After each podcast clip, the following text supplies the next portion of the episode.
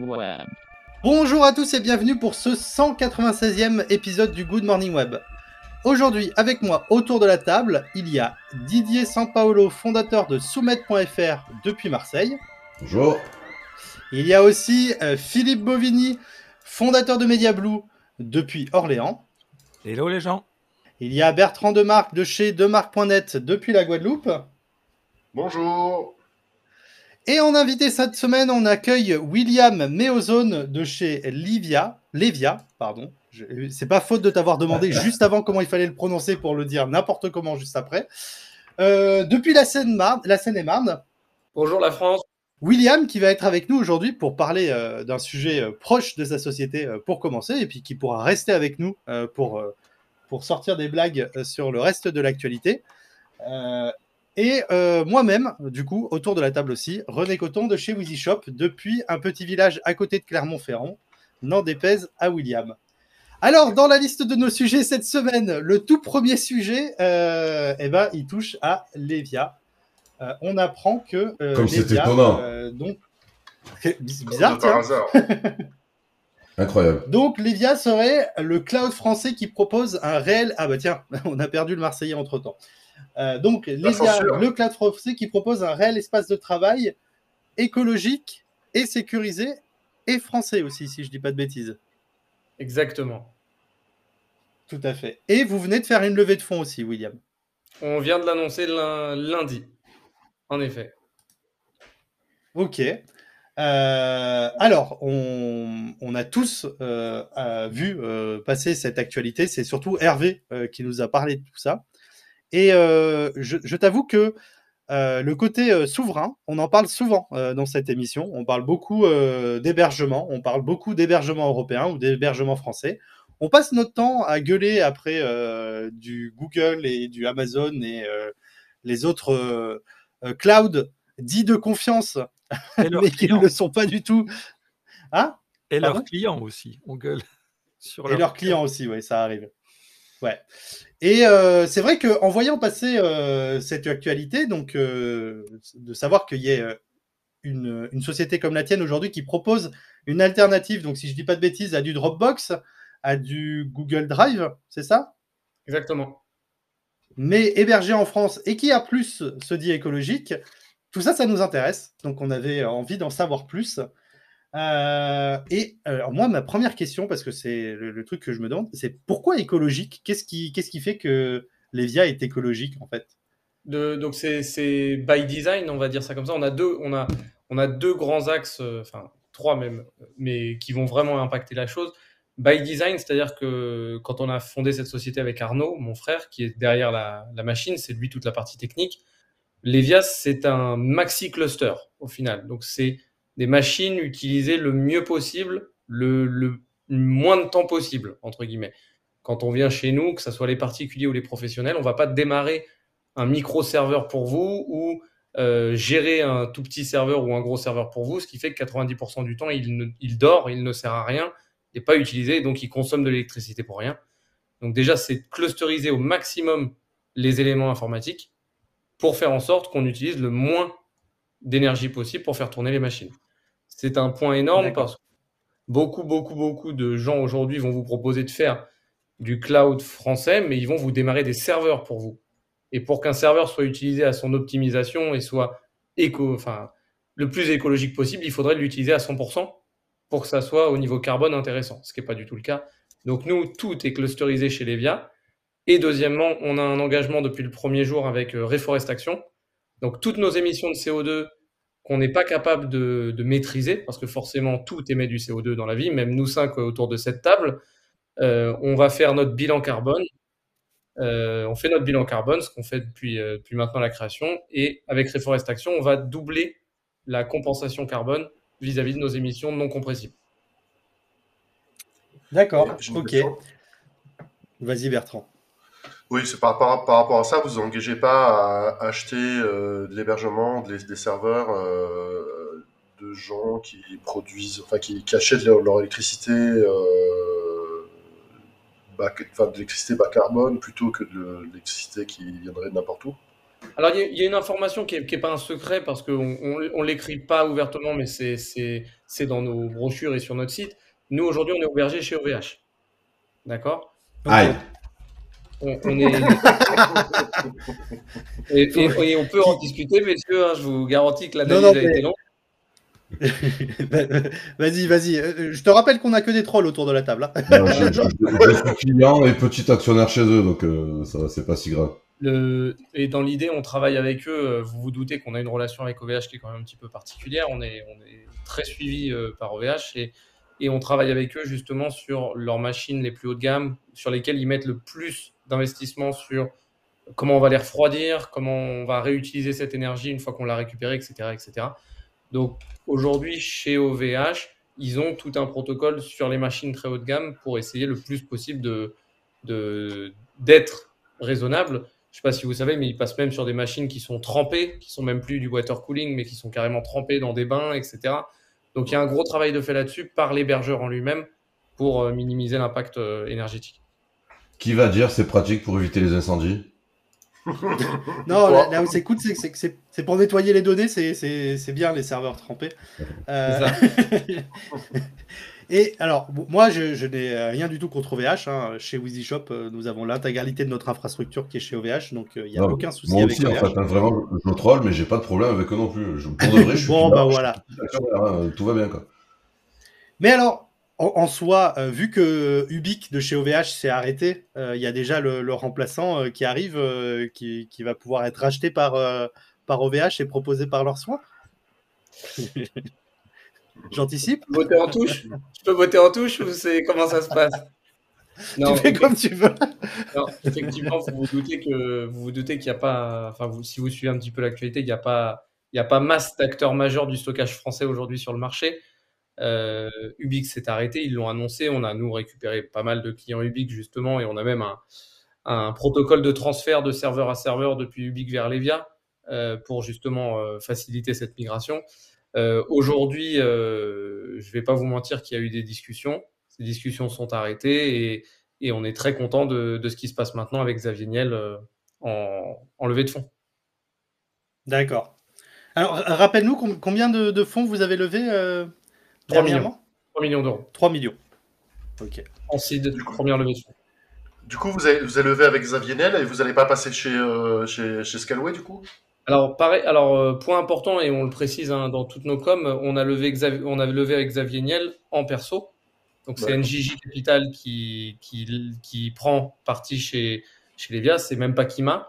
Euh, donc, nous, aujourd'hui, bien entendu, qu'on qu'on discute avec Scalaway. Scalaway est un petit peu plus spécialisé dans le public cloud, euh, quand nous, on est euh, très acheteurs de produits bar métal, au final. Donc, euh, on a besoin de grosses machines et de grosses machines 100% administrées Levia. Donc, aujourd'hui, la, discussion avec Scalaway, bien entendu, a eu lieu, a toujours lieu, mais c'est pas non plus leur business plan premier que de faire des gros serveurs attribués à un client. Alors, petit aparté pour les personnes qui nous écoutent et qui ne savent pas ce que c'est du bar métal, ça parle à beaucoup autour de la table, mais pas à tout le monde. Euh, Aujourd'hui, lorsque vous louez un serveur en ligne, vous avez deux façons de le louer. Donc, louer le serveur physique, et donc on va vous, vous mettre à disposition ce serveur physique à un endroit, et vous allez pouvoir utiliser euh, ce serveur. Donc, c'est ça, du bar métal. Ou alors euh, louer des machines virtuelles, donc des machines qui vont tourner sur hein, des clusters de serveurs. Et, et là, euh, c'est ce que fait en grande majorité Scaleway de son côté. Scaleway qui euh, fait partie d'Iliad, et c'est pour ça qu'on en parle, parce que Xavier Niel est derrière euh, Iliad. Ok. et alors, j'ai vu que vous proposez à la fois du, du pro et du, enfin, du, du- du- du service pour les, les, les pros et pour le, le perso.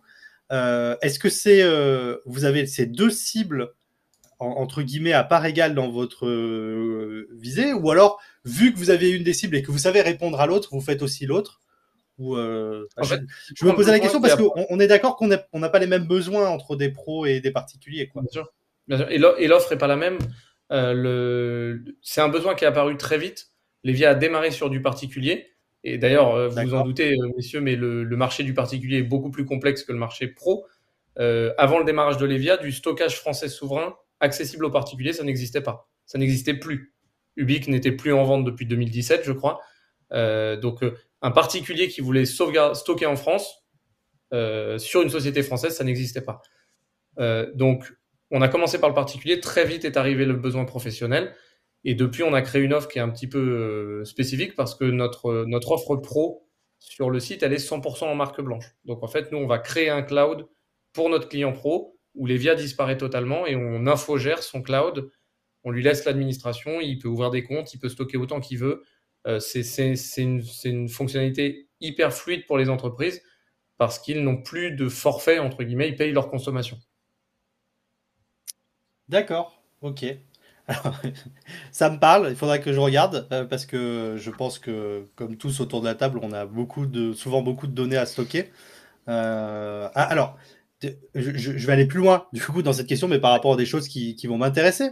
Euh, c'est que quand tu, quand tu réponds à des professionnels, c'est que tu réponds aux besoins d'une entreprise de, de, devoir stocker euh, les données euh, de la boîte et tout ça, ou est-ce que tu réponds aussi aux besoins de stockage tout simplement de fichiers parce qu'une société va faire, je dis une bêtise, mais de l'hébergement de photos ou de l'hébergement de vidéos. Est-ce que là aussi vous allez être le, la bonne solution? Tout à fait, parce qu'on a donc dans les deux axes, il faut savoir que par rapport à tout ce qui va être proposé autour, nous, on n'a qu'un seul axe de facturation, c'est le stockage et l'utilisateur. On n'a pas de fair use, vous êtes en, bande passante illimitée, vous êtes en, débit quasiment illimité. Sur une offre pro, on offre 10 gigabits, donc euh, vous, avez des débits extrêmement élevés. Si demain, et on a des clients qui streament à travers les via, euh, vous n'avez aucune limite d'utilisation de votre bande passante. On va pas vous brider au bout de 400 gigas par mois, on va pas donc on a les deux. On a vraiment des entreprises qui disent, moi je sors de tous ces outils américains et je bascule mon entreprise en cloud chez Levia, en marque blanche. Donc encore une fois, les employés, eux, voient un cloud de leur entreprise. Nous, Levia, nous ne mm. sommes pas euh, tout logo, euh, etc. Même pour vous dire, on va même jusqu'à construire ce cloud sur le sous-domaine du client. Donc même la page web, elle est entièrement au nom du client. On est capable de rebrander les cinq, euh, les cinq applications en dur, donc Windows, Mac, Linux, Android et iOS. Enfin, on peut vous construire votre cloud totalement à vos couleurs pour, euh, pour 150 euh, euros par mois. Donc, c'est une vraie offre d'entreprise qui, en plus de ça, n'a pas de limite. Et on a aussi de l'autre côté des revendeurs qui, eux, disent, bah, moi, je suis prestataire informatique, je vais proposer des solutions de sauvegarde à mes clients et je vais le faire à travers votre cloud. D'accord. OK. Ok, bon, bah, je, je, comprends mieux tout ça. Euh, euh, euh, alors, question que je n'ai pas posée, mais vous existez depuis combien de temps?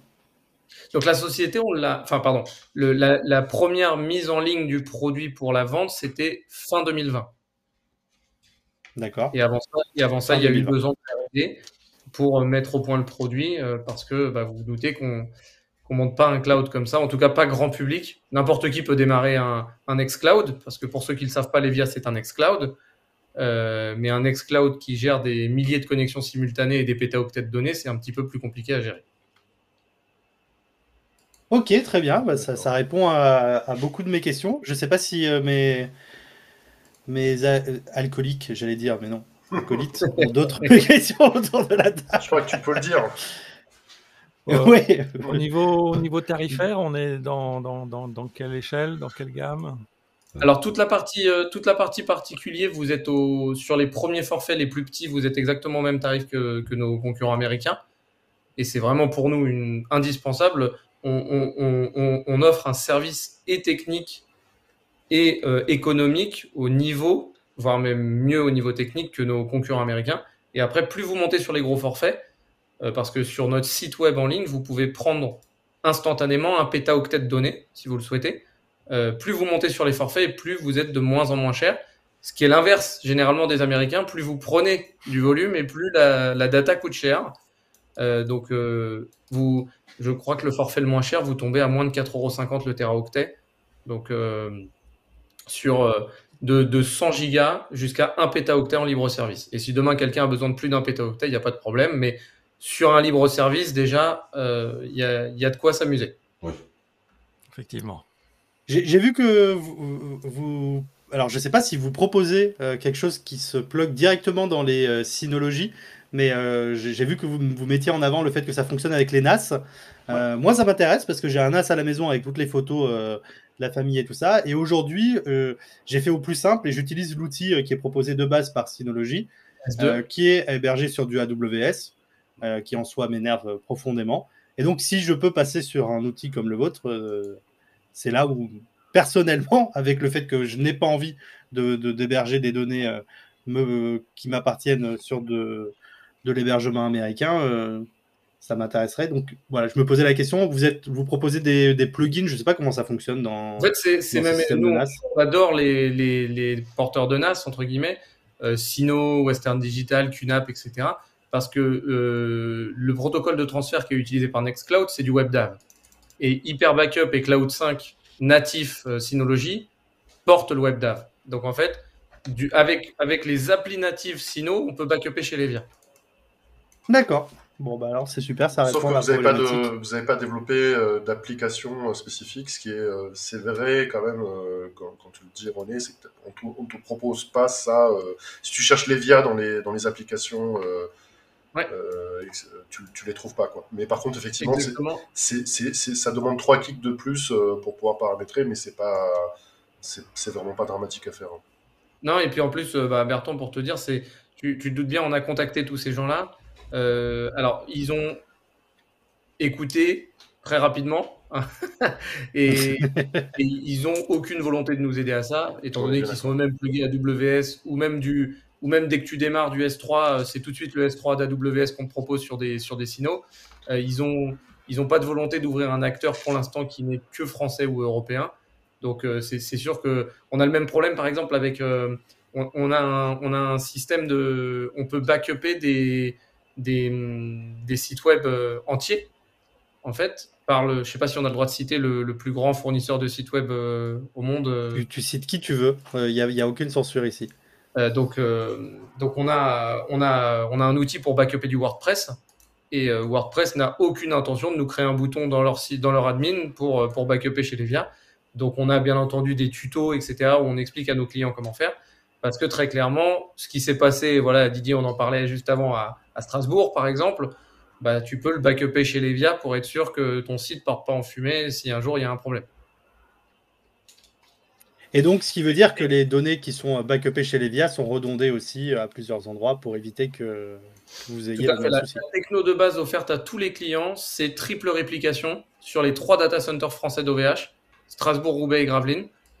Et donc, quoi qu'il se passe, si le moindre PDF qui est envoyé chez nous est triplement répliqué. Donc, il se retrouve dans les trois data centers en même temps. Ah, Il n'y a que si la France disparaît complètement que là. Là, ouais, Mais ouais, on va ouais. croiser les doigts. Ça fait il, faudrait vraiment, et c'est d'où d'où l'idée, c'est ça la, la, la puissance des infras. Euh, Bah, René, tu le disais, toi, tu as une infra chez OVH ou quoi. Euh, faire en sorte que des data centers qui ont 400 km de distance physique entre eux se répliquent en instantané, etc. Tout ça, c'est une infra euh, made, enfin maison. Nous, chez OVH, on prend aucun service. Il démarre un bar métal. Le, le, le système d'exploitation, c'est nous qui le mettons. Donc derrière, le, transfert, les réplications, tout est maison euh, pour, que, pour que le client soit ait sa donnée le plus possible en sécurité. Moi, je trouve euh, intéressante cette question là de des partenariats. Euh, tu, tu, disais voilà, en fait, nous, souveraineté française, ça parle pas. Tu disais américain égale international, européen, c'est pas du tout la même perception au niveau de ces grands acteurs.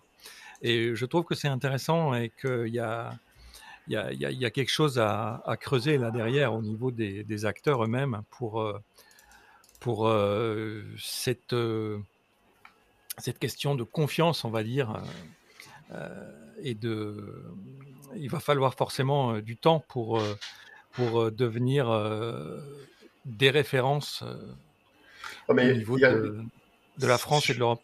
Si je peux me permettre, Philippe, il y a aussi un autre intérêt, c'est que les, les, fabricants de NAS aujourd'hui, ils sont maqués avec des, des, solutions de sauvegarde pour une raison simple, pas, pas, pas pour des raisons éthiques, mais pour des raisons financières. Aujourd'hui, quand tu es fabricant de NAS, tu, as un intérêt à vendre un produit de sauvegarde externe parce que tu touches une commission dessus et, et que certainement, c'est des volumes qui sont, qui sont, qui sont loin d'être neutres euh, aussi. Hein. Donc, euh, ouais. on, on, se retrouve un petit peu comme le vendeur de, de, de, de cafetière qui, qui fait son, son, business, non pas en vendant des cafetières, mais en vendant des. des et, des et Bertrand, pour, pour aller dans ton sens, en plus, ils, ils- ils veulent, ces sociétés un petit peu traditionnelles, monter dans un système SaaS. Ils veulent faire du MRR. Ils veulent rentrer sur de la mensualité. Ça les intéresse énormément plutôt que de vendre un NAS et après il est dans la nature et ce NAS, voilà, c'est fini. Ouais, ça, finit- Donc, ça euh, finira aujourd'hui pour, euh, pour euh, certainement, en fait, euh, effectivement, euh, dans l'avenir, avec des NAS où on aura très très peu de capacité de stockage, très rapide, et, euh, et euh, qu'on n'achètera plus, qu'on l'aura ça directement. Et en réalité, les données ne seront pas stockées sur le NAS en lui-même. Il y aura juste une capacité de pouvoir stocker les, les données temporairement. Et, euh, et ça fera juste du tampon. Et peut-être que c'est ça qu'il faut que vous fabriquiez, euh, vous, euh, pour l'avenir aussi. Ah, On a, on a, on a une Avec- roadmap. Avec euh, tout l'argent, avec tout l'argent que vous avez eu là, c'est peut-être le moment de le faire. Alors, Attends, mais est-ce que tu peux prendre un, un- un calepin et un crayon? On va te dire ce qu'il faut faire euh, avec tout ça. Je- je- juste pour préciser pour nos auditeurs, MRR, euh, c'est le revenu mensuel récurrent. Euh, donc il- voilà, y a- il y a- il y a- c'est une façon. Enfin, ça parle bien aux solutions euh, SaaS comme euh, toi tu le proposes, William, de ton côté, ou comme chez Wheezy on le propose. Euh, nous, on, travaille sur euh, notre MRR, sur le revenu mensuel récurrent que l'on peut avoir sur, sur nos clients, ce qui n'a euh, rien à voir avec un vendeur de, de device euh, qui va vous vendre un téléphone et qui après n'aura pas de récurrent. Sauf Apple, qui derrière a bien compris, et d'autres l'ont fait aussi, mais surtout Apple, qui vous vend le device et qui après derrière vous, vous permet d'aller sur un, un App Store qui, où ils vont prendre un, un revenu euh, sur, euh, sur tout ce que vous allez avoir comme abonnement. Tu es en train de tenter une transition vers BMW, c'est ça? Je suis pas en train de faire la transition vers BMW, mais c'est vrai que c'est intéressant parce que ça, ça, ça recoupe une autre chose que l'on a vu dans l'actualité cette semaine. Et je sais pas si William, tu as vu ça. Euh, moi, je, trou- je trouve ça dingue, mais on, on va en parler entre nous. Euh, BMW va proposer le fait d'avoir les sièges chauffants en abonnement euh, annuel ou mensuel. C'est-à-dire que quand tu achètes ta voiture, il y aura directement le système d'installer dessus. Mais euh, si tu veux le mettre en route, euh, il va falloir payer. Euh, donc, ouais, je, moi, je trouve ça un peu dingue. donc, visiblement, Moi, BMW personnellement, euh, rentrer dans du. Moi, personnellement, je m'en Ouais. fous, je prendrai pas l'option. Oui. Tu prendras pas. Oui. Ah, toi, ils vont te faire payer triple pour la clim, tu vas pas faire le mal à longtemps. hein. Exactement. Mais oui, mais ce que je trouve dingue avec cette histoire, c'est que d'un côté, on te parle de sobriété énergétique, etc., et de l'autre, on équipe des voitures avec des, enfin, on fout des équipements dans des voitures qui ne servent à rien. Ça m'avait fait la même chose avec les sièges chauffants à l'arrière dans les Tesla, où j'ai appris qu'il fallait payer pour les faire activer, alors que de toute façon, tu as déjà les, euh, les, comment s'appelle, les, les, les trucs qui chauffent, là, qui sont, Les qui sont déjà Les installés dans la, voilà, merci. T'as déjà les résistances qui sont dans la bagnole, en gros, et il faut que tu payes, pas pour qu'un mec euh, mette des gants et vienne euh, démonter ton fauteuil pour foutre des résistances dedans, ce que je trouverais tout à fait normal, c'est un service qu'on te rend avec du matos à acheter, donc bon, ben ça se paye. Et là, en fait, t'as déjà tout sur place et tu payes le fait qu'on en- qu'on arrête de t'en empêcher, en fait. Après, il, il s'ouvre aussi, euh, il s'ouvre aussi au fait que demain, euh, il y aura des spécialistes du déblocage de, de ce genre de fonction. hein, et puis, ça me semble les gens paieront ouais. pour ça. Je crois que c'est déjà fait. hein. Mais bon, moi, messieurs, entre, enfin, pardon, euh, je comprends les sièges chauffants dans les bagnoles. Moi, je suis plus, euh, je suis plus révolté par un, par un Thales ou un Orange qui crée un club Ah. de confiance avec Google et Ah, Microsoft. bienvenue au club. Voilà. Alors, t'inqui- t'inquiète pas, on en a déjà parlé en long et en large et en travers dans cette émission.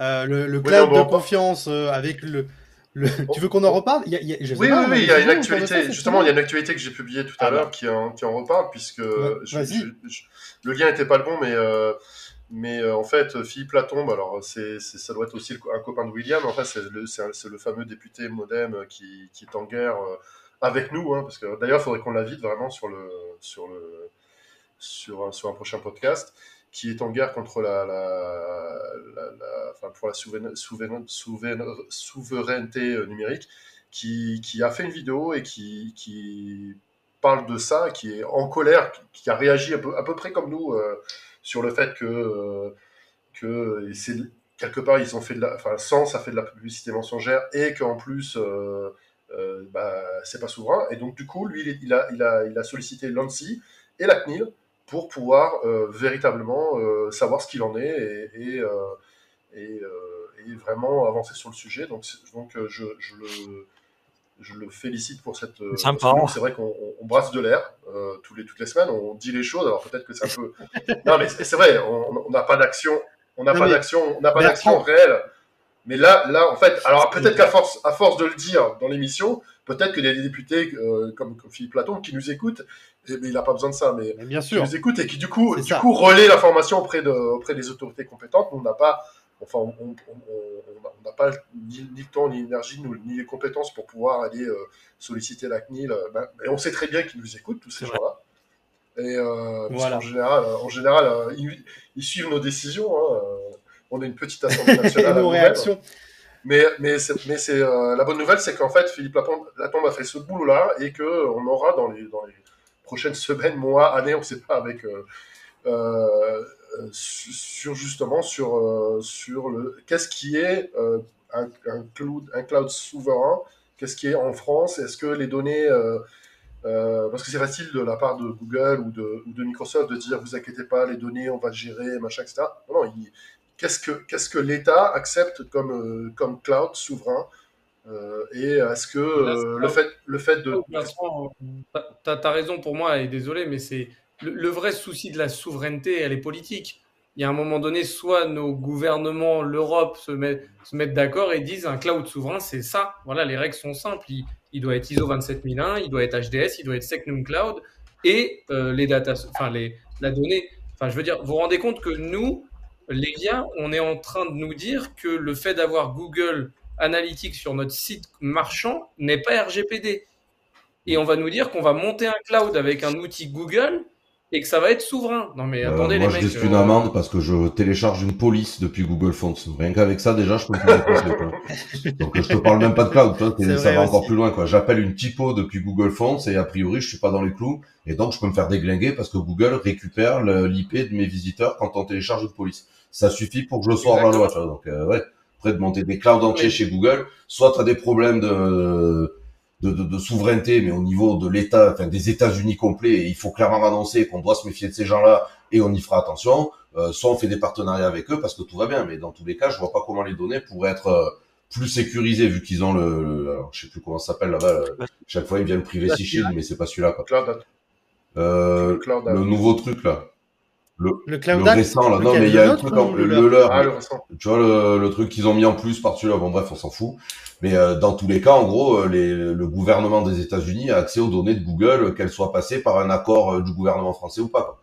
Au contraire, ils viendront sûrement plus regarder les trucs du gouvernement que les mecs qui viennent se soumettre à Schneider. Et autre débat dans ce cas-là, on est, pardon, mais parce que là, moi, Didier, il me passionne. Hein. Donc dans ce cas-là, qu'est-ce que vous pensez du fait que Microsoft France et Google France vous affichent qu'ils sont RGPD ah non, mais je, moi, ça me révolte. Mais j'allais te dire derrière tout ça. Pour moi, c'est juste pas possible en fait. Mais la problématique derrière tout ça, c'est que euh, on, a d'un côté les décisions françaises et de l'autre les, décisions européennes. Et tu as l'Europe qui a, qui, a, qui a, créé la RGPD, euh, qui après s'est répliqué dans, dans, tous les États membres. Et tu as de son côté la France qui a décidé de créer le cloud souverain en mettant euh, quatre petites lignes dans, leur, dans leurs inventions et en ne cadrant pas bien le projet. Et la, vraie problématique, elle est là, c'est que aujourd'hui, tu as la les CNIL européennes et la CNIL française qui a la base de loi de la RGPD pour pouvoir la faire, euh, actionner et qui, qui s'en sert du coup pour vis-à-vis de Google Analytics. Mais à côté de ça, elle n'a rien dans les mains parce que le gouvernement euh, français n'a rien fait comme il fallait par rapport au cloud souverain. Et donc, tu peux avoir un Google qui va ouvrir des, serveurs en France et qui va se mettre d'accord avec, euh, chez Google, c'est Thales, avec qui ils se sont mis d'accord, je ne sais plus, en tout cas, je m'en fous, euh, pour après le labelliser français. Et il n'y a rien derrière, il n'y a aucun, texte de loi, il n'y a, aucune définition pour dire est-ce que c'est du cloud de confiance, est-ce que c'est du cloud souverain, est-ce que c'est considéré comme made in France? Euh, voilà. Et je pense que réellement, il faut, et c'est bien qu'un débuté euh, prennent ça en main, il faut que l'Assemblée nationale dise si on veut que ce soit souverain, si on veut que ce soit considéré comme français, il faut respecter ce cahier des charges. Et si tu n'es pas dedans, tu en sors. Et c'est sûr que, euh, William, là où je suis d'accord avec toi, que ce n'est pas possible que tu proposes du, du, cloud euh, souverain avec un acteur américain, comme c'est pas possible de proposer du cloud souverain avec un acteur chinois. Sauf que quand on parle de la Chine, je le dis à chaque fois, ça fait peur aux gens. Quand on parle des États-Unis, euh, ça fait moins peur. Alors que pourtant, ceux qui exploitent les données au maximum aujourd'hui, ils sont plus de, ce côté-là que de l'autre. Surtout, que c'est un débat en fait que moi j'aime, j'aime, pas ce débat de tout le temps dire les Américains ils sont méchants, ils sont méchants, ils sont méchants. C'est pas ça le débat. Et aujourd'hui avec avec Arnaud mon frère à chaque nous, quand on va dans des salons hôtes, on dit aux clients, venez chez nous pour la techno, venez pas chez nous parce qu'on est français. D'accord? Choisissez une techno qui marche extrêmement bien, ayez conscience que vos données sont en France, mais nous, on se refuse de dire, euh, venez chez nous parce que les Américains sont méchants. Il faut juste beaucoup plus de transparence sur ce qu'ils vont faire de vos données, en fait. C'est surtout ça. Mmh. Bon, après, euh, moi, je, je, considère que le fait que vous soyez français ou européen, euh, les deux me vont, c'est quand même un, gage important dans le choix. Euh, moi, aujourd'hui, chez, chez, chez WeezyShop, tous les choix que l'on va faire dans l'hébergement, on, les, on les soupèse avec le fait qu'on soit hébergé sur le sol français ou sur le sol européen. Et on a encore des, des, améliorations à faire de notre côté, mais au fur et à mesure, on va dégager des options que l'on avait à droite, à gauche, parce que euh, avant, bah, c'était plus simple de travailler avec un tel et que, bon, bah oui, ça nous a pris un tout petit peu plus de temps de travailler sur une, avec une solution européenne. Euh, mais quand je dis un peu plus, c'est quand même pas énorme non plus. Et derrière, ça permet d'être plus certain de, ce qu'on fait nos données. Et quand tu dis euh, les Américains sont méchants les, bah, ou pas méchants, on ne sait pas. Mais pour moi, la problématique, elle n'est pas là. C'est que le cadre législatif de droit autour de la donnée, elle est extrêmement bien définie en France et en Europe surtout en Europe et de facto en France, mais elle n'est pas bien définie aux États-Unis. Au contraire, elle, est euh, sur le fait que l'on sait très bien, et on a eu euh, des scandales, et on a même une personne qui, euh, qui, vit qui s'est expatriée et qui vit enfermée à cause de tout ça depuis des années. On sait très bien que la NSA et que tous les services américains peuvent consulter les données qu'ils veulent des sociétés américaines s'ils en ont envie. Et donc, le fait de se dire, bah, moi, mes données, j'ai pas envie que des gens aillent regarder dedans et que je peux les stocker à un endroit où je suis sûr de ce qu'on va en faire, ben, ça fait partie euh, pour moi d'un choix important. Il y, a, un autre point qui est intéressant euh, que soulève aussi Philippe Latombe sur le, sur le sujet, c'est que euh, quand on héberge ces données, qu'on donne de l'argent pour, pour héberger des, fichiers comme, comme vous le faites, William, quand, vous, quand on le fait chez, chez, chez, les, chez, les, concurrents américains, on, ce sont des sociétés aussi qui échappent à l'impôt français ou européen. Et, euh, et clairement, euh, bah, quand on a, on peut pas avoir d'un côté l'État qui euh, qui cherche de l'argent de partout et qui en, et qui, qui, qui en même temps va euh, faciliter euh, des, des, solutions américaines qui ne vont pas payer leurs impôts sur le sol français. Et ça c'est une vraie c'est une vraie problématique euh, que j'arrive pas à, j'arrive pas à comprendre la, la position la, la, position politique actuelle de, de de, faire, du, de faire de l'américanisme, euh, de l'américanophilie euh, à, à, tout prix, alors que ce sont des sociétés qui ne font pas ce qu'il faut pour, que, pour aider l'État français. Ben oui, mais le problème, c'est que chaque fois, chaque fois que quelqu'un de l'État français essaie de se faire conseiller, c'est par des mecs euh, type Capgemini et compagnie, et du coup, les projets n'aboutissent à rien. Donc, c'est sûr que te lancer sur un cloud souverain français d'État qui va prendre plusieurs années à se monter et où de toute façon, à part des petites embrouilles politiques, tu n'auras rien au final euh, je comprends aussi que tu tu partes pas en, en essayant de pérenniser ce truc-là. Et euh, du coup, bah, tu te retrouves à bien devoir faire quelque chose, à essayer de limiter la casse avec les géants américains. Et après, je suis d'accord avec toi. Moi, pour moi, le fait que vous soyez français, pour moi, c'est super important comme argument. Parce que d'un côté, il y a la législation, donc au moins, bon, bah, de ce côté-là, ils m'emmerderont pas, donc on n'en parle plus. Mais surtout, bah, je sais que quand tu prends ton salaire, tu cotises, tu cotises pour la retraite. Euh, de mon père et pour la sécu et tous ces trucs-là. Et tes employés pareil. sur tes dividendes, tu payes, j'espère que vous en gagnerez plein, tu payes aussi des impôts et ça fait fonctionner le pays. Plutôt, comme dit Bertrand, d'envoyer ça aux États-Unis et où t'as des merdes de loi et où, ben, ouais, les mecs là-bas, euh, ouais, ils doivent se faire à eux des fleurs sur les ronds-points, ils doivent en avoir, du coup. Et t'as, la, la, deuxième notion, Bertrand, parce que là, tu citais l'État, l'impôt, la TVA, etc. Mais tu, tu te rends compte au sens inverse, que nous, on récupère énormément de mairies, communautés de communes et autres, parce que par contre, l'État français les oblige à stocker en France. Mais ils n'ont pas de solution. Enfin, ils, nous, ils arrivent chez nous en disant si vous n'étiez pas là, euh, on est dans la merde. Vraiment, ça nous coûte une fortune parce qu'on va devoir euh, monter un cloud par un prestataire informatique, etc. Donc l'État, il impose aux administrations de stocker en France. Mais par contre, comme tu le dis derrière, euh, ces gros géants derrière qui ont une puissance de feu et de lobbying énorme, bah, le... il y a deux poids, deux mesures. Bon, ben, eh, c'est bien parce qu'on a prêché que des convaincus autour de la table, euh, mais on est encore plus convaincus. et, je, rejoins euh, surtout Bertrand sur le fait que moi, je suis content de savoir que vous seriez une société euh, française, une société européenne, vous allez payer vos impôts, et que, en fait, le fait de faire participer, de travailler avec vous, tout en, plus en ayant un service de qualité derrière, de savoir que ben, tout cet argent reste, enfin, va aider le, service public français. C'est ultra important. Et je suis d'accord avec Bertrand. Si on avait une, une juste taxation euh, des géants américains sur le sol français, on se poserait même pas cette question-là. Mais on le sait tous, euh, elle n'existe pas cette juste taxation. Et entre euh, une entreprise comme la tienne, William, et une entreprise comme celle d'Amazon, si on rapporte ce qu'ils qui payent comme impôt par rapport aux bénéfices qu'ils font sur le sol français, ben malheureusement, ils payent peanuts et ça n'est pas du tout normal. Mais tu as, même, le côté, le côté TVA tout simplement, mais certains d'entre vous ici ont déjà fait de l'ADS et des choses comme ça. Tu dépenses des fortunes en Google Ads et toi tu et tu collectes pas et tu récupères pas de TVA là-dessus. Enfin, c'est c'est c'est c'est presque c'est un combat qui est perdu d'avance au final. Ils, ils payent, ils collectent pas de TVA, toi tu peux pas en récupérer, ils payent pas d'impôts. Enfin, euh, ouais, bah donnez-leur tout les mecs, hein. c'est pas grave, hein, comme ça. Euh... Mais c'est ce qu'on fait déjà quand tu vois qu'à l'école tu verras jamais. Parle-en avec ton frère, du coup, quand tu vois qu'à l'école tu verras jamais une machine sous Linux, genre les mecs refusent d'en entendre parler. Quand t'es à l'école française, tu bouffes du Microsoft obligatoirement, quoi qu'il arrive, quoi.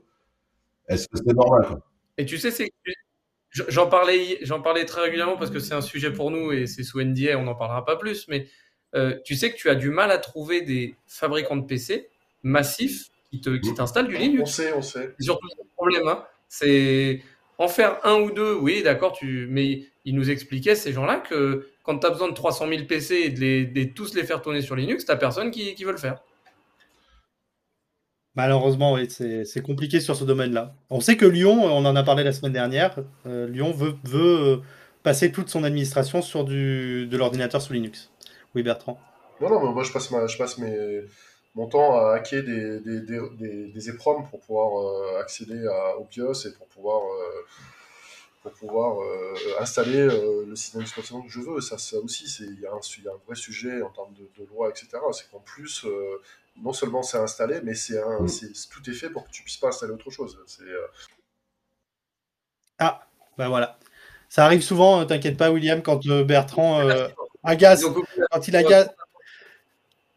Ouais, ça a coupé chez toi, Bertrand, mais c'est comme tu passes par les États-Unis pour arriver chez nous. c'est la, censure. c'est la censure. On, on, va quand même enchaîner sur deux, trois autres sujets, dont la saga euh, que l'on écoute depuis euh, plusieurs euh, mois avec notre ami Elon. Ah de quoi Pardon? C'était pour le procès Johnny Depp. C'était. moi, je me sers d'Internet Explorer. Moi, tu sais, j'ai toujours un mois de retard sur les actus.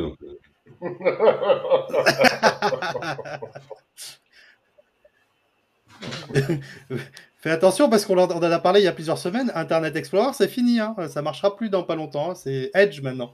Mais euh, du coup, Elon Musk, a annoncé qu'il renonçait au rachat de Twitter. Et dans la foulée, ce que l'on avait prédit dans cette émission arrive. Donc, il renonce et euh, Twitter euh, décide de l'attaquer en justice pour lui dire, bah non, mon gars, il va falloir payer. Tu avais dit que t'achetais, il faut que t'achètes. bon, personne n'est surpris autour de la table, je pense. mais Elon, une fois de plus, nous a fait, nous a fait miroiter quelque chose. La, question, c'est, euh, qu'on avait évoqué la dernière fois tous ensemble, c'est qu'est-ce qui va se passer avec ce procès? Euh, Qu'est-ce qu'on, qu'est-ce que, en, soi, est-ce que c'est pas ce que veut euh, Elon tout simplement? Aller au procès C'était, c'est une, une façon comme une autre euh, de faire baisser l'action de Tesla, de l'action de pas de Tesla, mais de Twitter très rapidement. Est-ce que tu as, as vu le tweet qu'il a fait en réaction avec euh, en réaction à l'annonce du procès? Pas du tout. Non, j'ai pas vu. Il a fait un tweet en BD, en gros, un truc en plusieurs étapes, avec marqué moi je veux racheter Twitter, ils me prennent pour un con avec les données sur les bots. Finalement, ils veulent m'attaquer en justice, ben ils vont devoir parler des bots devant un tribunal. Voilà, et avec une photo de lui mort de rire, genre ben je les ai bien niqués parce qu'effectivement, il y a un énorme problème de faux comptes et de bots et de trucs automatiques et enfin de pas tellement de bots de pub, mais quand tu vois, ne serait-ce que là, on s'est tapé des élections présidentielles, bon, au bout d'un moment, tu as l'impression que 80% de, tout ce qui est euh, tendance Twitter, etc., c'est forcément des trucs liés à l'actu, mais qui n'intéressent absolument personne en vrai. Et quand tu regardes les trucs, c'est toujours des comptes avec euh, un, prénom euh, genre américain et 40, 40 chiffres derrière pour être sûr de tomber sur un truc unique. Donc, tu énormément de faux comptes qui, ont, qui prennent énormément de parts de voix sur ce réseau. Et les types de Twitter te disent « Oh, mais ça c'est rien, ça doit représenter peut-être 5% des comptes. » Et en gros, je suis d'accord avec... Euh, alors, pour une fois, euh, je suis d'accord avec Musk. euh, lui, il part du principe qu'il y a peut-être 5% des comptes globaux qui sont des faux comptes, mais que quand tu prends les comptes actifs de gens qui publient réellement des actualités, etc., on doit plus être près des 30 ou des 40%. Et que du coup, si c'est pour acheter un truc sur la base Oui, du mais- nombre de tweets par jour, pour après apprendre que la moitié sont des tweets automatisés, où tu as 100 000 fois la même chose, qui est un coup pour et un coup anti-Zemmour et un coup pour et un coup anti-Mélenchon, bon, je vois pas vraiment l'intérêt d'aller payer ce truc 50 milliards. Donc maintenant, puisque vous voulez jouer à ça, ben, il va falloir, il va falloir qu'on en parle devant un tribunal. Et donc, on va peut-être, grâce à Musk, avoir les vrais chiffres du spam sur Twitter. Oui, mais Didier, tu d'accord avec moi que quand tu t'engages à acheter quelque chose, tu as posé les questions avant. Tu poses pas les questions après. Et c'est ça la vraie problématique à mes yeux avec Elon. C'est qu'il arrive et il dit je signe pour acheter, mais après derrière je pose les questions qui font que peut-être je vais pas acheter. Bon bah là on ne signe pas pour acheter. Ouais, j'ai signé, pour, j'ai signé pour acheter ma maison. Après avoir habité un an dedans, j'ai un mur qui est en train de se barrer. Il va falloir que je fasse des travaux de dingue pour remettre ma terrasse en, en état. Bon, ben, j'ai clairement contacté un avocat pour savoir s'il était presque possible de rendre la maison au vendeur. Quoi. Parce que du coup, il y a clairement des trucs où, euh, ben, moi, on m'a dit des trucs au départ qui m'allaient très bien. Et puis quand je creuse un peu, je me rends compte qu'en fait, ça n'a rien à voir. Quoi. Genre le mur, ouais, bon, il a été abîmé, mais vous inquiétez pas, on l'a fait consolider, tout va bien. Ben, mon cul, il tombe le mur, il n'a pas été consolidé. Donc, tu me prends pour, au moment de me faire signer, tu m'as raconté une connerie. Donc, au moment de signer, j'étais d'accord avec ce que tu me disais. Un an plus tard, je me rends bien compte que c'est de la merde. Donc, si tu es Elon Musk et que je suis pas un Oui. après, ben, ton Twitter, tu te le gardes, il n'y a aucun problème. Bon, on va voir ce que ça va donner. euh, le, on, on le remet dans le petit cahier du Good Morning Web. Qu'est-ce qui va se passer pour la suite? De toute façon, c'est obligé, on va en, en entendre parler, euh, surtout si ça va au procès. Est-ce que Twitter va réellement partir au procès avec Est-ce que le, le conseil d'administration va se lancer là-dedans? C'est pas sûr non Ce qui, est quand même, ce qui est quand même rigolo, c'est que le board de Twitter dit euh, non, je ne veux pas que, que, que, que- qu'Elon rach- rachète, et finalement, ils leur font un procès pour, que, pour l'obliger à racheter. quoi. Pour qu'il C'est quand même. rachète. C'est quand même euh, Alors, ils, ils font le procès, si j'ai tout bien, si j'ai tout bien lu, ils font le procès sur l'impact négatif qu'a eu l'annonce, Ah. pas sur le fait qu'ils rachètent pas au final. Alors ça, tu sais quoi, quand, quand Musk a fait Oui. pareil, euh, je sais plus à quel film, ben, pour Tesla, qui a accepté les bitcoins ou je sais pas quoi, il y avait une histoire déjà où il a le département de la justice américain sur le cul, et en gros, il a dit en rigolant pendant une interview, mais ce que ces gens comprennent pas, la nana lui disait, mais là, ça fait deux fois que vous faites attraper, faudrait peut-être, est-ce que vous pensez calmer vos conneries, genre vous balancez des tweets, euh, enfin normalement, les tweets, ils sont déjà relus par des avocats, etc. Théoriquement, il devrait en être là, et lui, il a rigolé en disant, non mais ça va, je vais pas avoir un avocat qui m'accompagne au chiottes, pour relire les tweets avant que je les envoie. Donc le mec a confirmé qu'il tweetait des chiottes. Là aussi, je suis d'accord avec lui parce que je trouve que c'est une habitude très saine. Et, euh, et en gros, quand la femme lui a dit, mais vous comprenez bien qu'au bout d'un moment, il va y avoir une gradation dans la réponse et que même vous, vous allez finir par prendre très cher. Il a rigolé en répondant, les lois, les lois humaines s'appliqueront pas sur Mars. Voilà. Donc en gros, le mec, il te dit clairement, de toute façon, vos histoires d'humains, j'en ai un peu rien à foutre. Tu veux me faire quoi, de toute façon, me mettre une amende, mais je sais plus quoi faire de ma thune. Moi, ça me fait rigoler de faire des conneries comme ça. Je tente des coups. Quand ça se passe bien, je vais jusqu'au bout. Quand ça se passe pas, je me casse. Tu veux me faire quoi, de toute façon? Tu vas pas m'envoyer en prison parce que euh, j'ai eu le malheur de mettre un tweet en disant que je voulais les acheter. quoi. Et en soi, c'est problématique Voilà. parce que ça devrait s'adapter à lui comme au reste de la- des personnes au- autour de la Terre. Quoi. Mais bon. Et on, on sait très bien aussi qu'il a pas financièrement, il a fait aussi, euh, enfin, il est pas, il sort pas euh, de ce de, ce- de ce dossier-là encore euh, avec une main devant, une main derrière. Il s'est il s'est clairement enrichi sur la valorisation de, de Twitter. Et, euh, et- et tant mieux pour lui, hein, mais effectivement, euh, il joue, il joue quand même avec le feu. euh, Oui, parce qu'il avait, il avait acheté 10% avant d'annoncer qu'il allait racheter à 56, qui a fait, ou à 54, je sais plus, mais ce qui a fait bondir l'action de plusieurs dollars. Bon, ben, quand t'en as acheté pour un milliard, euh, quand tu revends avec quelques dollars de plus par action, t'es bien, quoi. voilà.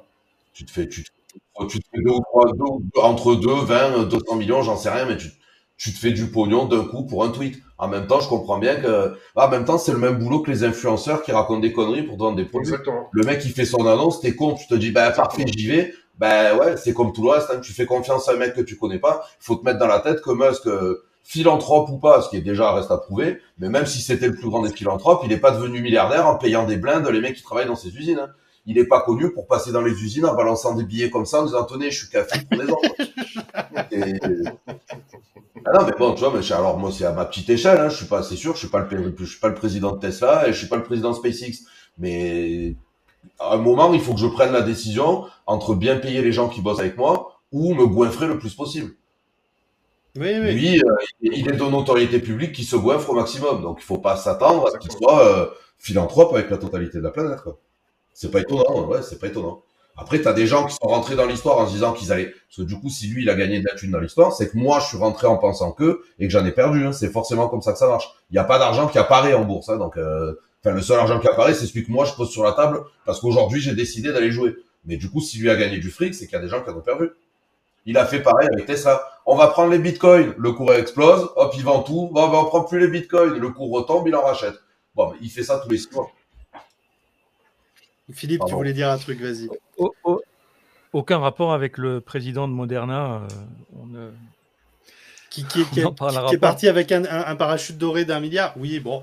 Après, il va partir, hein, il n'est pas encore parti. Il n'est pas encore parti. Euh, non, je voulais dire que la cotation de Twitter, euh, elle est quasiment au niveau de, l'époque où il a commencé à racheter pour, pour ces 10% là. Donc c'est juste un peu au-dessus. Oui, mais entre-temps, entre -temps, euh, les mouvements lui ont permis de s'enrichir dessus aussi.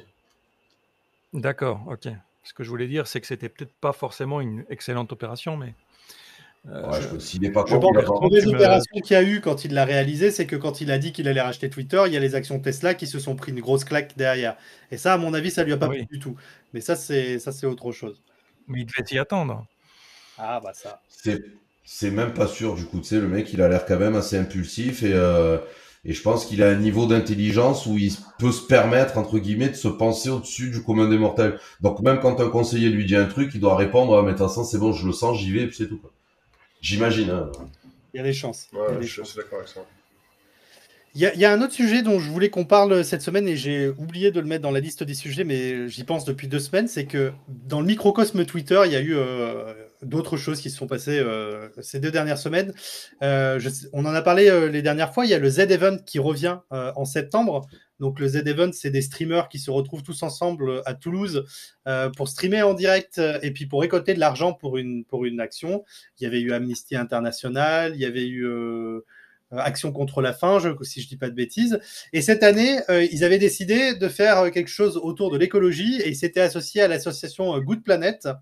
Et ça a fait une petite explosion sur Twitter, avec même certains streamers qui ont dit qu'ils du coup n'allaient plus aux Z-Event en sachant que c'était Good Planet derrière, parce qu'il y a un mélange autour de Good Planet sur le fait qu'ils sont subventionnés par des grands groupes tels que BNP et autres, qui ça donne une, image un peu bizarre de l'association en elle-même, et aussi parce qu'elle avait l'air très liée avec euh, tout ce qui est euh, biodynamie, euh, donc la, magie agriculture. On parle bien de biodynamie, hein, pas de bio. Hein. Je, précise, hein, la biodynamie. Portons le, mot, qui va bien, la biodynamie, c'est les gens, c'est complètement ésotérique, c'est les gens qui enterrent des cornes, qui enterrent des cornes de vache pour faire pousser le vin plus vite et compagnie, et c'est totalement lié à l'anthroposophie qui est une putain de secte, rien d'autre. Voilà, c'est pas comme le, c'est pas de la bio. Voilà, il y a bien bio à l'intérieur, mais c'est pas l'agriculture biologique, ça n'a rien à voir, c'est pas ça. Voilà. Et qu'est-ce qui s'est passé? Eh ben, euh, Zerator, qui est derrière le Z-Event, a, décidé de, de, de, ne pas le faire avec le Good, avec Good Planet. Alors, je sais pas si ça s'est passé comme ça, mais en tout cas, c'est Good Planet qui a décidé que, vu ce qui s'était dit, il se retirait euh, du truc. donc, sous-entendu, non, non, bien communiquer. Au départ, ils étaient censés faire un grand débat avec plein de questions, euh, genre faire une journée entière de transparence où tous les gens pouvaient poser leurs questions et Good Planet devait y répondre. Quand euh, Zerator a proposé ça, a priori Good Planet a dit ah, attends, alors on va faire plus simple, laisse tomber, c'est pas grave, on fait pas. Voilà. Et du coup, là, ils sont en train de réfléchir à quel assaut ils vont prendre et donc ils ont organisé une grande journée de débat. Ah, c'est fait, ça y est, ils ont choisi en fait, ils ont lancé un, sondage en ligne euh, où tu pouvais aller voter pour, euh, pour jusqu'à 5 associations dans une liste et euh, les 5 qui avaient le plus de votes allaient être gardées, c'est déjà le cas. et en fait, elles, récolteront les fruits de la journée à part égale. et parmi ces autres associations, on a la Ligue de protection des oiseaux, on a Sea Shepherd, on a euh, comment ça s'appelle euh, WWF. WWF. Voilà. Euh, et du coup, bah, comme le débat est infini sur Twitter, maintenant tout le monde est en train de débattre sur ces nouvelles associations. Il y en a qui gueulent après Sea Shepherd parce qu'il y a une vidéo où on voit Pierre Rabhi et euh, Paul Watson, le fondateur de Sea Shepherd, parlaient ensemble. Alors du coup, comme Pierre Rabhi est dans la biodynamie, ça eh ben, ça va pas du tout. Euh, voilà. Et euh, on est reparti dans des tempêtes juste sur Twitter, hein, pas ailleurs, pour ces trois associations-là. Mais je trouve pourquoi je parle de tout ça? C'est parce que je trouve ça dingue qu'un événement comme le Z-Event, qui a quand même gagné en popularité année après année, a réussi à foirer sa communication sur euh, le, cinquième événement euh, qui, devait à chaque fois monter en, puissance, mais euh, dans toutes les largesses. malheureusement, ça a foiré partout. C'est extraordinaire parce que dès qu'on parle d'écologie, on se rend compte que quelle que soit l'association, il y, a, enfin, il y a des casseroles et, on passe très très vite de, de, de, positions pro-science à des, à des, positions euh, euh, anti-science et, complètement, euh, complètement folles. Et, quelle que soit l'association, en fait, hein, c'est ça qui est, assez fou. on arrivera tout, enfin, on a beau creuser, on, tombe toujours sur des trucs, des travers de, ce genre de, militantisme qui est, qui est, toujours un peu exacerbé qui est juste, jusqu'au boutiste, dans le sens où on ne peut pas faire simplement des choses euh, simples en écologie, il faut toujours qu'on invente des choses, et, c'est quand même assez, euh, assez symptomatique du secteur. Tu es énervé parce que tu as raté la super lune, toi? Parce que j'ai Parce que tu as raté la super lune. Ah ouais, bah oui, bien sûr, mais carrément. Carrément, Il y a cet aspect militant, effectivement, qui, qui exacerbe les choses. Mais au final, ce, que, ce que tu décris, Bertrand, c'est que effectivement, on en trouve, on trouve euh, euh ce qu'on peut qualifier comme des dérives euh, partout. Euh, ça veut peut-être dire que c'est une tendance aussi. Ça veut peut-être dire que c'est euh, fondamentalement quelque chose qu'il faut plus écarter totalement. Et peut-être qu'il faut le prendre en compte. Alors je dis, je parle pas de Good Planet qui, je connais pas le dossier du tout, hein, mais qui apparemment, d'après ce que dit Didier, est totalement euh, je, quasiment. Je, sais pas si je sais. Ah, non, j'ai pas dit que Good euh, Planet était sectaire. J'ai dit que Good Planet était proche de l'anthroposophie, donc de la biodynamie, etc. Et l'anthroposophie, par contre, et là il y a aucun problème, j'y vais sans aucun souci. C'est une putain de secte. C'est rien d'autre. Genre, il y a des reportages. J'essaierai de vous trouver le lien. Il y a eu un reportage il y a pas très longtemps. Je sais plus quel média avait fait ça, mais c'était un journaliste d'un média indépendant qui s'était incrusté dans une ferme anthroposophique, donc où ils font tout en biodynamie, etc.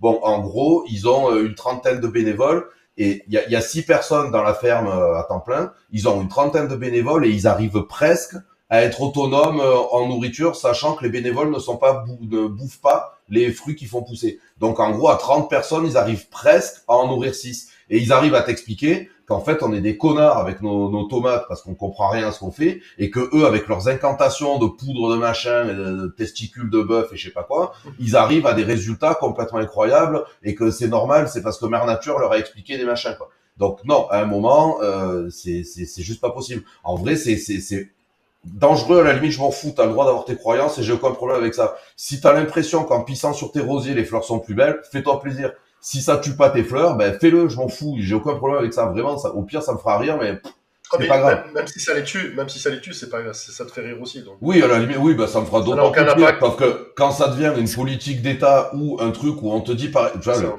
le nucléaire, c'est pareil, hein, c'est les mêmes gens qui sont anti-nucléaires parce que le nucléaire c'est dangereux, tu comprends les déchets. On ferme Fessenheim et puis quelques mois plus tard, à 30 km, on se rend compte qu'on est emmerdé parce qu'on n'a plus d'électricité et que ben, en plus du réchauffement climatique, on va nous on va avoir les maisons froides parce qu'on peut plus chauffer et à ce moment-là, on te dit bah du coup pas de problème, on va ouvrir une centrale.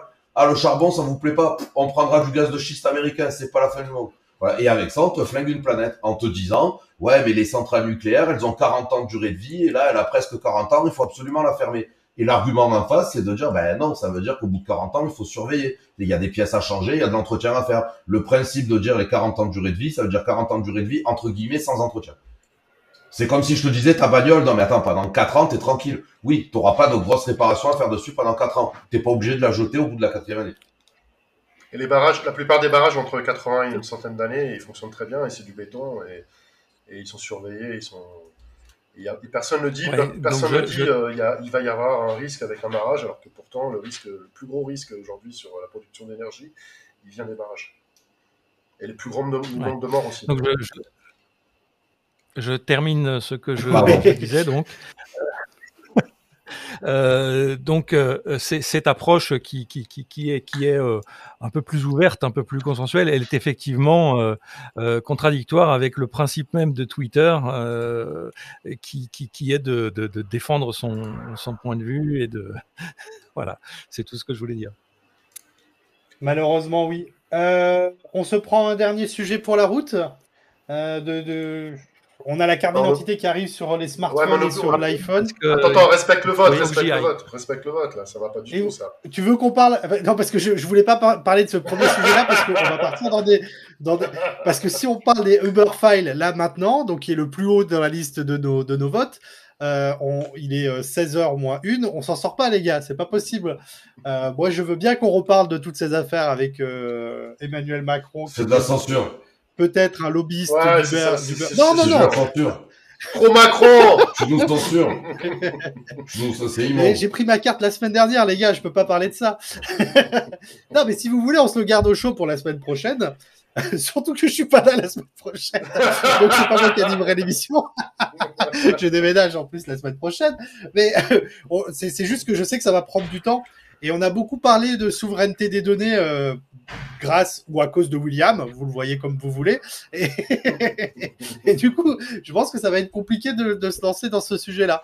Voilà, je veux pas faire de censure, au contraire. Moi, j'étais, chaud pour qu'on parle de, de des Uber hein, mais. Euh... Ouais,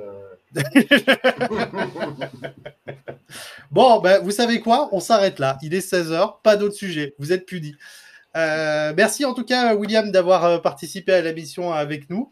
Euh, d'avoir répondu à l'invitation d'Hervé qui ne s'est même pas pointé euh, dans l'émission pour. On ne manquera pas de le souligner. Mais en tout cas, c'est cool et j'espère que ça va bien avancer de votre côté. voilà, tu, tu l'as compris, tu étais arrivé en terrain conquis parmi nous pour parler de souveraineté des données hébergées en France par une société qui fait aussi attention à à la protection de l'environnement derrière par rapport à votre utilisation. Tout ça est très bien. Bravo. Euh, on vous souhaite une bonne continuation. Et euh, comme l'a dit euh, Didier dernier, tout à l'heure, avant qu'on commence, s'il y a des moments, tu, le vendredi, tu as envie de venir avec nous discuter d'actualité, bah, n'hésite pas, fais-nous signe. Voilà. Comme, tu, comme tu as fait des petites blagues qui ont plu. avant et après le démarrage de l'émission, tu es dans le bout de l'émission, tout va bien. voilà. Avec grand plaisir, vous m'envoyez les Didier est pas là.